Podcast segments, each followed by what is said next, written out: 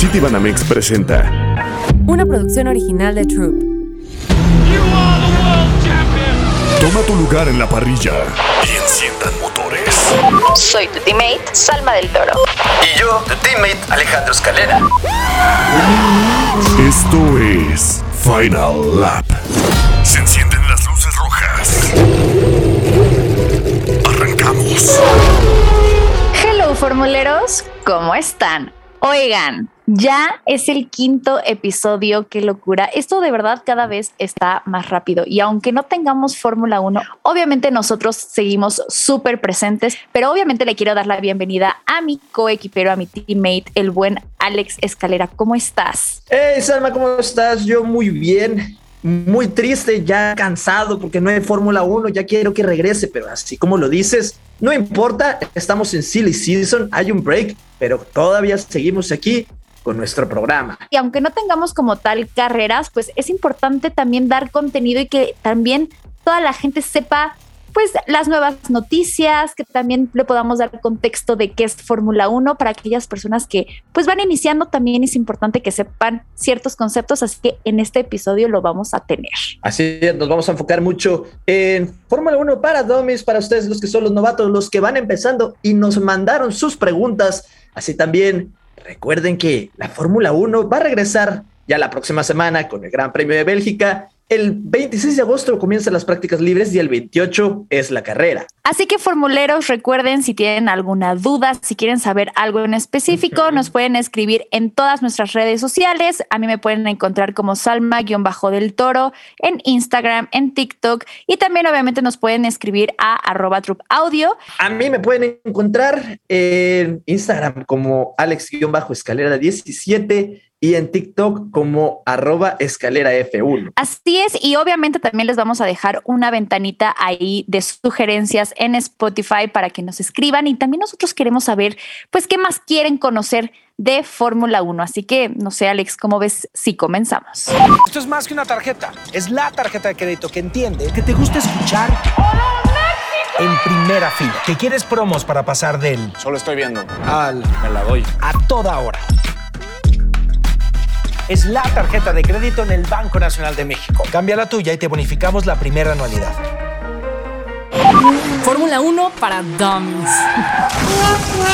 Y bueno, Alex, tanto en tu Instagram como en el mío hicimos una dinámica, les pusimos una cajita para que realmente nos dijeran qué querían saber y que aquí obviamente nosotros se los explicáramos de una manera súper entendible, porque no sé si te pasó en algún momento que estabas viendo Fórmula 1 y los comentaristas o tus amigos que ya llevan mucho tiempo empezaron a decir algunos conceptos que yo decía, ¿de qué me están hablando? Entonces, con este episodio tú vas a salir, mira, con todo, sabiendo qué Así se es, refiere. Sí, sí, sí. ¿A qué se de- refiere? Sí, con un poquito de, de, ¿cómo se llama? De conocimiento general, ya con tecnicismos. Sí, ¿no? ya para que puedas este, presumir y decir, oye, ¿qué es el DRS? Déjame te explico. A ver, Alex, Entonces- ilústranos. A mí, uno llamado arroba eribrizu, bueno, también muchos porque eran de los que más se repetían, me preguntó qué es el DRS, Salma. Es interesante esa pregunta. Yo creo, obviamente, los dos la sabemos, pero el DRS, en sus siglas en inglés, Drag Reduction System, que es prácticamente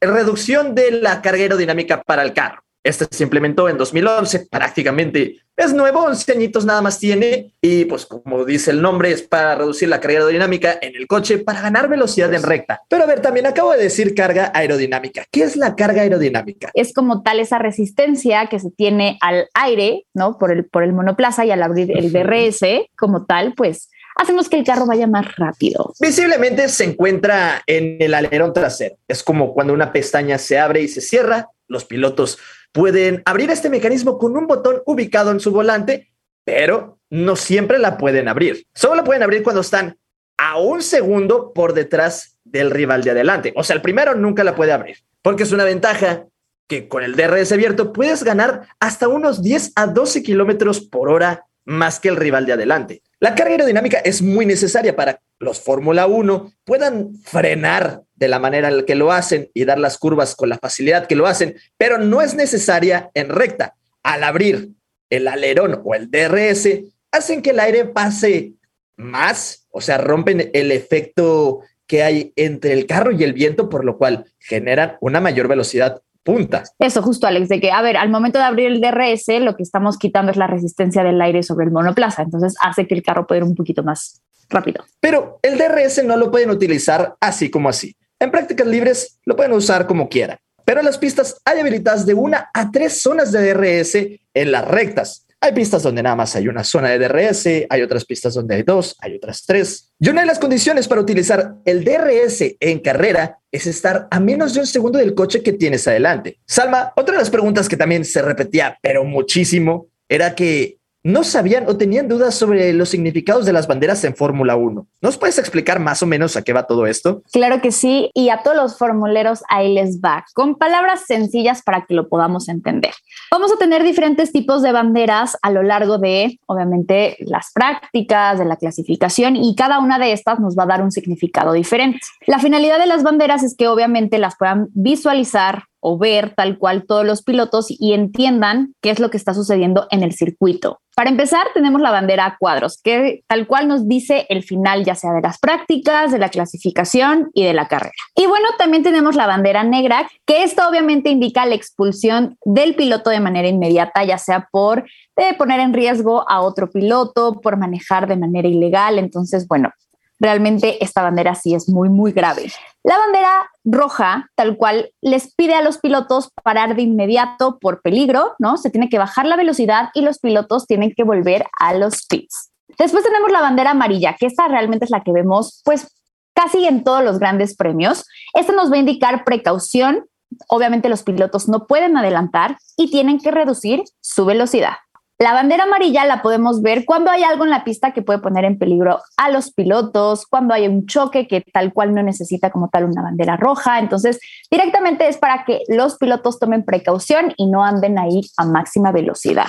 Después tenemos la bandera verde, que obviamente nos indica el fin del peligro y que todo puede volver a la normalidad obviamente los pilotos pueden retomar las velocidades con las que llevaban y también ya pueden empezar a adelantar. También tenemos la bandera azul y esta indica que el piloto debe ceder el paso a un auto que viene atrás con mayor velocidad o bien en su momento que tiene una mejor posición que él. Y bueno, formuleros, realmente estas son las banderas que son más comunes, las que podríamos ver en cualquier gran premio, así que bueno, ahí tienen la información. Y bueno, Alex, realmente la siguiente es la más solicitada y que nos tienes que explicar porque de verdad es una maravilla. ¿Qué es el undercut y el overcut? Porque realmente hay muchas dudas sobre el tema. Muchísimas. De hecho, es lo que más se llenó en las cajas de comentarios, pero a mí me gusta explicarlo y lo voy a explicar de una manera de, de bolitas y palitos. Para esta explicación necesito de dos personajes. Vamos a poner a Carlos Sainz, que van primero, Salma. A ti te gustaría eso. Y luego, perfecto. Vamos a poner a Checo Pérez en segundo, pero nosotros queremos que Checo Pérez gane. Nosotros somos ingenieros. ¿Cuándo aplicar un undercut y cuándo es un overcut? Lo que tenemos que saber es que estas son más técnicas de los ingenieros y de estrategia que de los mismos pilotos como tal. Vale, por ejemplo, les digo, Carlos Sainz primero, Checo segundo. Y Checo no puede rebasar a Carlos Sainz. Entonces, si Checo empieza a decir que ya tiene desgaste en sus neumáticos, pero Carlos Sainz también, para hacer el undercut tenemos que meter a Checo, a Pitts, antes de que Carlos Sainz lo haga. Sí, que Carlos Sainz dé una vuelta más. Nosotros metemos a Checo para que tenga llantas nuevas y cuando salga de Pitts ya las va a tener más nuevas y por lo tanto más rápidas, pero tiene que ser justo cuando el piloto comienza a decir que tiene desgaste, o sea que ya esté perdiendo y también el de adelante. Entonces, para que cuando Carlos Sainz en la siguiente vuelta entre a pits, ya salga por detrás Sí, entonces cuando ya los dos hicieron pits, ya Checo está en primero y Carlos Sainz en segundo, pero toda la ventaja ya se ganó por meter a Checo primero a pits. Entonces, el overcut es el undercut, pero, pero opuesto. Vale, el overcut es, va Carlos Sainz en primero, Checo va en segundo, Carlos Sainz entra a pits primero, aun y cuando él va en muy buena posición, entonces ya Checo se queda unas cuantas vueltas por delante y cuando Checo entra a pits, todavía sale por delante de Carlos Sainz. Ese sería el overcut. Entonces, toda la ventaja se ganó en pits. Aplausos. Aplausos para esa explicación, Alex. Creo que es súper claro lo que dices y ahora ya cuando te pregunten a ti formulero vas a poder decir, claro que sí, te lo explico como Pon los pilotos que. Alex. Ajá. Exacto. Sí, poner claro. los pilotos que quieras. Y otra de las cosas que preguntaban muchísimo es acerca de la superlicencia, que Ah, obviamente Dale. Sí, que todos los pilotos actualmente en la parrilla obviamente la tienen, pero Ajá. que es un permiso que tienen que tener los pilotos para poder estar en Fórmula 1. Y mira, te voy a platicar. Esta superlicencia empezó en 1990 y obviamente todo el tema era para identificar a los pilotos que fueran como de calidad. Es decir, que no cualquiera pudiera estar en Fórmula 1, entonces se le daba esta superlicencia como para darle el permiso y poder identificar lo que era superpiloto. Actualmente los requisitos son que tengan 18 años, que tengan una prueba escrita, que tengan una licencia internacional de grado A como piloto, bueno, una serie de requisitos que tienen que cumplir. Pero una de las cosas más importantes es que tienen que sumar por lo menos 40 puntos en el sistema de puntos de la superlicencia, así se llama, ¿vale? Entonces, ¿qué pasa? Los pilotos que quieran llegar a Fórmula 1 tienen que estar compitiendo en diferentes categorías, obviamente inferiores, y cada vez que ganen algún premio, eh, que sean campeones de esa, de esa categoría, obviamente van sumando estos puntos para llegar a los 40 que necesitan para la superlicencia. Por ejemplo, ganar la Indy o la Fórmula 2 o sea, que seas el campeón, te da ya 40 puntos. Es decir, si tú la ganas, ya podrías tener la superlicencia. Pero, por ejemplo, ganar la, eh, la Fórmula 3 América te da simplemente 13 puntos. Entonces, No, tendrías que ganar varios de esos para llegar a tus 40 puntos. Entonces, a toda la gente que nos preguntó, oigan, ¿qué es la superlicencia por todo el tema de Pato Awkward? Bueno, ya lo saben, actualmente Pato no la tiene para llegar a Fórmula 1, pero bueno, esperemos que en esta temporada de IndyCar pueda hacer y mejorar con la finalidad de que tenga la superlicencia y lo veamos en Fórmula 1. Otra de las preguntas que más se preguntan, otra de las preguntas que más se preguntan. ¡Qué bruto, focalicero! Otra de las preguntas más frecuentes es ¿cuánto dura un gran premio? No te preocupes. Si tú eres de los nuevos, si tú eres aquel que está acompañando y ya quieres de que alejar a la familia de que "Oye, pues es cuánto dura una carrera, ya se tardaron mucho. Una carrera más o menos está programada para que dure una hora y media.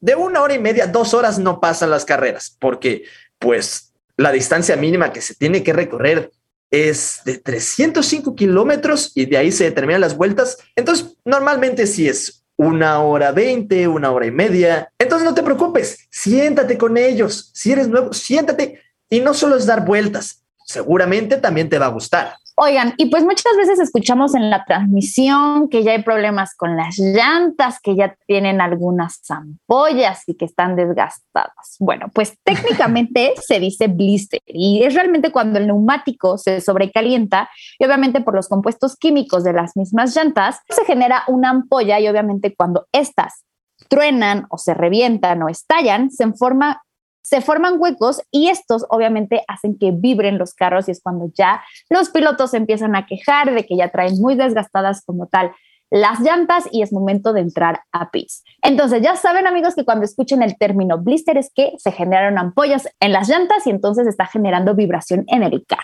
Y bueno Alex, para rematar entonces y hacer un resumen, recordemos que vamos a tener 22 carreras eh, a lo largo del año en todo el mundo. Así es, 22 carreras en todo el año. Ahorita, desgraciadamente, nos tocó un parón de verano porque es el que se tiene que hacer. Todos dejan de trabajar en Fórmula 1, pero ya la próxima semana regresamos y normalmente las carreras es una semana sí y una semana no, una semana sí y una semana no. Obviamente habrá grandes premios que son seguidos, que realmente no los voy a mentir, a mí me encantan, pero bueno, esta es la dinámica. Esperemos que hayan aprendido como tal estos datos que a veces realmente nos causaban conflicto y como pueden darse cuenta es súper fácil de entender, así que formuleros les dejamos la cajita en Spotify para que nos digan qué más quieren saber y obviamente nosotros se los podamos explicar como lo dijo Alex con palitos y bolitas. Oye, Salma, pero ¿y esta semana qué chismecito nos tienes de Checo Pérez? Chequito, nuestro viejo sabroso. Porque es viejo y sabroso. Con Checote. Pues Alex, realmente es una noticia que a todos los fans de Checo nos trae felices. Pues Christian Horner salió a decir que como tal tuvo una cena con Checo Ojo. en donde le preguntó qué era lo que necesitaba, qué realmente eh, necesita para ser más competitivo y dijo que el mexicano muy claro en decir qué necesitaba, qué no necesitaba y que obviamente es algo fundamental para que él vuelva a la competencia, cosa que Christian Horner dijo que lo iban a hacer, o sea, que iban a hacer un setup para Checo Bebé en donde realmente él se sintiera cómodo. Entonces, eso realmente me trae súper esperanzada porque recordemos que al principio de temporada, pues Chiquito iba con todo, iba de que uno Mm. eh, ganando Mónaco, estando en podios y obviamente a las últimas carreras, pues empezó a decaer y siempre decía que era el tema de que no se sentía cómodo con el carro, que la configuración. Hubieron muchísimos eh, como ahí rumores de que el carro se estaba eh, como tal generando o adecuando nada más a Max Verstappen, ¿no? Entonces ahí Christian Horner ya dijo, no, vamos a hacer todo lo posible para que Checo se sienta cómodo y vuelva a la competencia. Entonces, ¿tú qué piensas? Ah, yo, a mí eso me gusta bastante, pero lo que me da mucha risa es la contradeclaración de Helmut Marco, el Uy. asesor de, de Red Bull, porque Horner siempre sale y como, sí, vamos a ayudar a Checo y, y- y todo muy bonito y de rosas. Pero Helmut Marco llega y dice como, "Ah, apenas el carro se siente un poco inestable en la parte de atrás, ya todos se comienzan a quejar y que eso mismo le pasó a Alex Albon, a Daniel Rick, a Gasly, y que es un carro hecho para Verstappen así, que a Verstappen se le puede reventar el carro en la parte de atrás a 300 kilómetros por hora y él se va a seguir sintiendo cómodo. Y luego dice que Checo Pérez, por lo mismo, porque el carro ya es un poco inestable de la parte de atrás en esta nueva evolución del Red Bull, dice que por eso Checo Pérez regresó a su nivel original, o sea, como si el nivel original de. Checo no fuera el ganador. O sea, como si el- no lo sé, es- ahí metió unas declaraciones, yo nada más veo que quiere meter salsa. Sí, claro. A ver, seamos muy honestos, vemos que Marco es súper fan de Max Verstappen y que siempre va a apoyar a Max Verstappen, pero obviamente sí creo que Max es un piloto súper bueno y que realmente eh, hace maravillas con lo imposible, pero también creo que es importante que se den cuenta que Checo también es parte del equipo y que también tienen que ver para que realmente el, el monoplaza también se adapte directamente a las necesidades, que ojo, también Checo tendrá que poner de su parte porque no siempre va a poder adaptarse a su tipo de manejo. Entonces, creo que es un tema de colaboración entre el equipo y entre Checo, pero yo nada más tengo claro una cosa. Queremos a Checo de vuelta, queremos a Checo compitiendo y pues con estas declaraciones de Horner me da esa esperanza. No, y también me da muchas esperanzas de que, pues, Checo tiene contrato para 2024, eh, o sea, hasta 2024 con Red Bull, pero ha dicho que a partir, o sea, cuando se acabe su contrato con Red Bull, él no piensa retirarse. Eso me gustó bastante, eh, que nos dijera como, no se preocupen, va a haber Checo bebé para, para un rato, que a lo mejor no continúa con Red Bull, a lo mejor y sí, pero que después de 2024, él todavía va a querer seguir estando en la categoría. Y ojo, Alex, yo creo que muchos equipos van a estar tras Checo porque además de ya tener experiencia, ya está en un equipo top. Obviamente Checo ya va a tener todo el conocimiento y ojo, es muy probable que Red Bull se pueda llevar los dos campeonatos de constructores, tanto del 2022 como del 2023. Entonces, mira, Checo va a ser un estuche de monerías que seguramente va a ser súper, súper reconocido por otros. Seguramente Checo va a permanecer unos años más en Fórmula 1. Otra cosa de que fue tendencia fueron las declaraciones de Albon.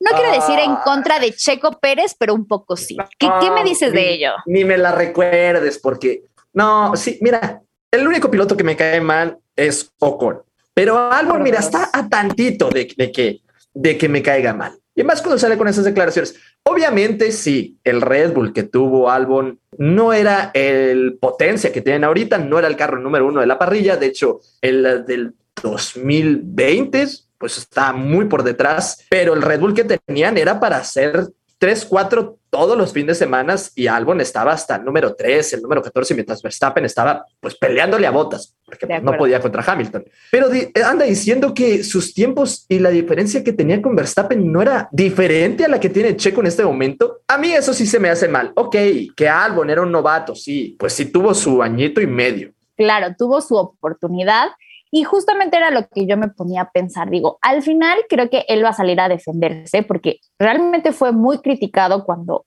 dejó Red Bull, pero sí creo que Checo ha tenido una mejor temporada, tuvo victorias, cosa que Albon no las tuvo. Entonces creo que fue un poco tajante sus declaraciones, pero bueno, te digo, al final él se va a defender. No creo que hayan sido las mejores declaraciones, así que chiquito bebé, tú sigue, tú continúa porque lo estás haciendo top. No te dejes con estos comentarios. Pero oye, Salma, ¿qué crees? La ¿Qué? otra vez entrevisté a Jorge y Fabio. ¿Sabes quiénes son? Claro que sí, ¿cómo no saber ese video que se hizo viral de el perrito ahí en un carro de Red Bull de Fórmula 1 ahí en Ciudad de México. Qué hermoso, qué locura. Y obviamente quiere escuchar qué le preguntaste. Así que, No, Alex, pues vamos, vamos a ver. adelante. ¿Qué tal, Jorge? Bienvenido a Final Lab. Es un gusto para mí tenerlo a usted y a Fabio, que debe estar por ahí también. Hola, sí, claro, aquí estamos los dos ya listos, mira, ya muy ad Fabito. Bien, Qué bien pendiente, ¿eh? bien pendiente ahí él. Ándale, ya anda descansando. No, Sí, qué sí, gusto sí. tenerlo, qué gusto tenerlo. Este, celebridades ya, redes sociales. ¿De dónde salió la idea de tunear el carrito como el de Checo Pérez y, y- y- y todo eso? Pues mira, bueno, de hecho ya desde hace muchos años este, nos gusta lo de la Fórmula 1 Ajá. y este, a Fabio pues siempre lo he paseado, bueno, ya desde hace como año, año y medio que lo paseo, pero ya en sus remolques, porque ya es de edad de este Fabio, tiene 13 años. Ok. y pues ya no es para traerlo así también corriendo ni caminando Ajá. mucho, ¿no? Ya solamente en su remolque, ya de repente nos paramos allá por Reforma en el Tamayo, donde hay un área para perritos y eso para que ahí conviva, pero Ujú. por lo regular siempre lo traemos en remolque. Ahora, los, el remolque anterior, ahí es- empezó todo lo de hacérselo de Fórmula 1, que no sé si han visto en cuál en redes que está un remolque que nada más tiene los laterales, la parte frontal y trasera, como si fuera un Fórmula 1 Ajá. pero ya después de, de algo de algunos este detalles que me gustaron más de ahora del RB18 pues dije pues vamos a hacérselo más ad hoc no para que sea Ah. más pro aquí Fabito y, y pues este a mí me gusta mucho lo de la carpintería tengo de hecho mi tallercito a- en el patio ahí lo acondicioné y este y a crearle no el diseño ya más en forma del carrito. Nunca pensé que fuera a gustar tanto no pero bueno también cuando lo empecé a hacer, pues mi idea era, este, como el año pasado no pude ir a las carreras, Ajá. bueno, ya que estaba Checo Pérez ahora en lo del Red Bull, y bueno, ya años anteriores tampoco por lo mismo de que, bueno, están algo elevados los costos, ¿no? De los boletos. Y este, y dije, bueno, el año pasado fui a buscar a estas personas, bueno, a los del equipo de Red Bull, que me enteré dónde se estaban hospedando, pues, para ver si podía cachar a alguien, ¿no? Por allá. Y dije, bueno, este año ahora que hice el carrito, igual si no este, logro ir a las carreras, que bueno, pues no voy a poder ir porque no tengo boleto todavía, este, voy a buscarlos y enseñarles, ¿no? El carrito, a ver qué les Ajá. parece. No, o- ojalá sí, ojalá sí y, y hasta se tomen foto. Capaz ya ellos son los que le piden la foto. Capaz. O sea, ¿usted ya era fan de la Fórmula 1, fan de Red Bull desde antes de, de Checo? Sí, de siempre este, me ha gustado las carreras. Ok. de hace muchos años. Yo tengo, bueno, trabajé en cuestiones de espectáculos desde hace como 20, 21 años. Ajá. Trabajé con la empresa, bueno, ya sabes cuál más grande aquí en México, ¿no? Que hace conciertos, e incluso también obras de teatro. Y este, y tuve la oportunidad hace muchos años, creo que fue por el 2007, que Ajá. este iba como a- aficionado a, a las carreras estas de la Champ Car y este y ahí conocí a unos mecánicos de una escudería la Newman Haas ahí este conocí a estos señores bueno ahora sí que de casualidad ahí que les ayudé a comprar unas cosas ahí en los souvenirs porque no sabían hablar español y todo ese rollo Ajá. y me invitaron al año siguiente a trabajar ahí con ellos aquí en México, ahí en los pits. Y pues desde entonces vi que pues es otro mundo, ¿no? Totalmente Sí, sí. diferente ahí. O sea, todo se tiene que hacer a la perfección, ¿no? El mínimo detalle. Y el año pasado, incluso contactándolos a los de Newman Haas, me dijeron que un ingeniero estaba trabajando con Red Bull, Ok. que es un Checo Pérez. Se llama, bueno, le dicen Rocky.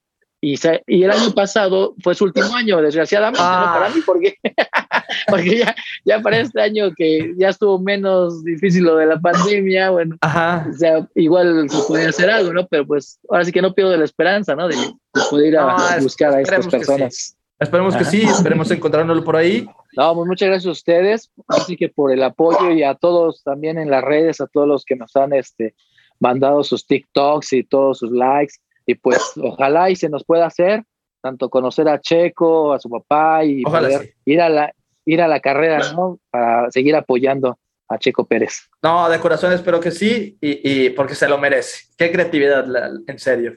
Pues nada, qué gusto tenerlo. Y pues en nombre de Final Lab le damos muchas gracias y nos despedimos. La verdad es que fue un gustazo entrevistar a Jorge y Fabio. También nos estaba hablando y no estaba parando de ladrar. Ah, la verdad espero yo topármelos, que ambos vayamos ahí al Gran Premio de México o, topármelos por ahí en Ciudad de México. La verdad es que sería un sueño. Pero Salma, ¿qué avisos parroquiales tenemos? Avisos parroquiales. Pues Alex, para empezar, ese rumor de que Estados Unidos quiere otro gran premio, o sea, ¿de qué me está hablando? Recuerden que para 2023 Estados Unidos va a tener el gran premio de Miami, de Austin y de Las Vegas. O sea, es un solo país con tres grandes premios. Y es que dicen que obviamente el porcentaje de fanáticos ha incrementado de una manera loca y por lo tanto quieren como satisfacer las necesidades de todos ellos para que todos ellos puedan asistir a un gran premio en Estados Unidos. Por eso están como tal proponiendo que Estados Unidos tenga otro gran premio para que obviamente todos los fans ahí puedan asistir. Cosa que la verdad yo creo un poco, pues no difícil porque existe siempre la posibilidad, pero creo que sería un poco más justo que ya el gran premio o un nuevo gran premio se pudiera establecer, no sé, en América Latina, Colombia. Y por eso quiero decirle, a ver, Fía, si estás escuchando eso, aquí en México también hay muchísimos fans de Fórmula 1. ¿Para cuándo un gran premio en Pachuca? Eso, ¡ajua! Y bueno, en otras noticias también el tema del inicio del Mundial y el fin de la Fórmula 1. Y es que como recordarán, pues los dos grandes eventos de dos deportes diferentes se van a llevar a cabo en el mismo año, pero ojo, en la misma fecha. Y es que la organización del Mundial había establecido que, bueno, como tal, el Mundial iba a iniciar el 21 de noviembre. Pero obviamente el partido inicial no iba a ser de Qatar, iba a ser de otros países, cosa que pues a Qatar no le gustó y dijo, no, paren su tren, yo obviamente quiero tener el partido inaugural, así que lo voy a hacer el domingo. El domingo que también termina la Fórmula 1. No les voy a mentir, aunque ahorita se prevé que sean en diferentes horarios, evidentemente pues se va a estar hablando tanto de la final de Fórmula 1 como en el inicio de Qatar. Entonces, la pregunta es, ¿qué va a hacer cada uno de los deportes para darle realmente el protagonismo a su evento? Porque esto es una lucha, esto es una lucha de marketing, esto es una lucha de redes sociales. Entonces, se va a poner súper interesante ver qué hace cada organización para atraer la atención del público. Pero bueno, imaginémonos cosas fregonas. Imaginémonos cosas chingonas, carajo, imaginémonos. Imagínense que esa semana vayamos a festejar doble al Ángel, la victoria de Checo y también la victoria de la selección. Sería una locura, así que por favor, que todos los astros se alineen para llegar a esa fecha y que podamos festejar con todo. recuerden, formuleros, que la próxima semana al fin vamos a tener Fórmula 1 de regreso. Ya tendremos de nuevo carreras. Ya la necesitaba yo para vivir. Y también recuerden que en mismo Spotify les vamos a estar dejando hay algunas encuestas o preguntas para que nos respondan. Así también síganos en nuestras redes sociales para que no se pierdan más de estas dinámicas o para que nos dejen sus preguntas. Me pueden seguir en Instagram como alex-escalera17 y en TikTok como arroba escalera F1. Y bueno, formuleros, acabamos con este episodio. La verdad es que lo disfruté muchísimo. Creo que van a aprender, bueno, vamos a aprender de lo que nos explicó Alex, de lo que les expliqué yo. Pero recuerden que nos pueden seguir en todas las plataformas de podcast como Final Lab. Y muchas gracias por escucharnos, por estar aquí apoyando semana a semana, dejándonos sus comentarios, comentándonos ahí, compartiendo el capítulo. Y la verdad es que se los agradecemos bastante en nombre de todo el equipo de Final Lab. También nos pueden seguir en arroba Troop Audio en Instagram y también a mí me pueden seguir como Salma-Bajo del Toro en todas las redes sociales. Recuerden, amigos, por fin ya vamos a poder tener un previo al Gran Premio de Bélgica. Qué emoción, por fin ya esperaba decir esto. Así que estén súper pendientes al siguiente episodio. Y recuerden, volveremos, más fuertes. Cámbiate la tarjeta en el Banco Nacional de México. Banamex presentó Bandera Cuadros. Esto fue Final Lap. Una producción original de Troop.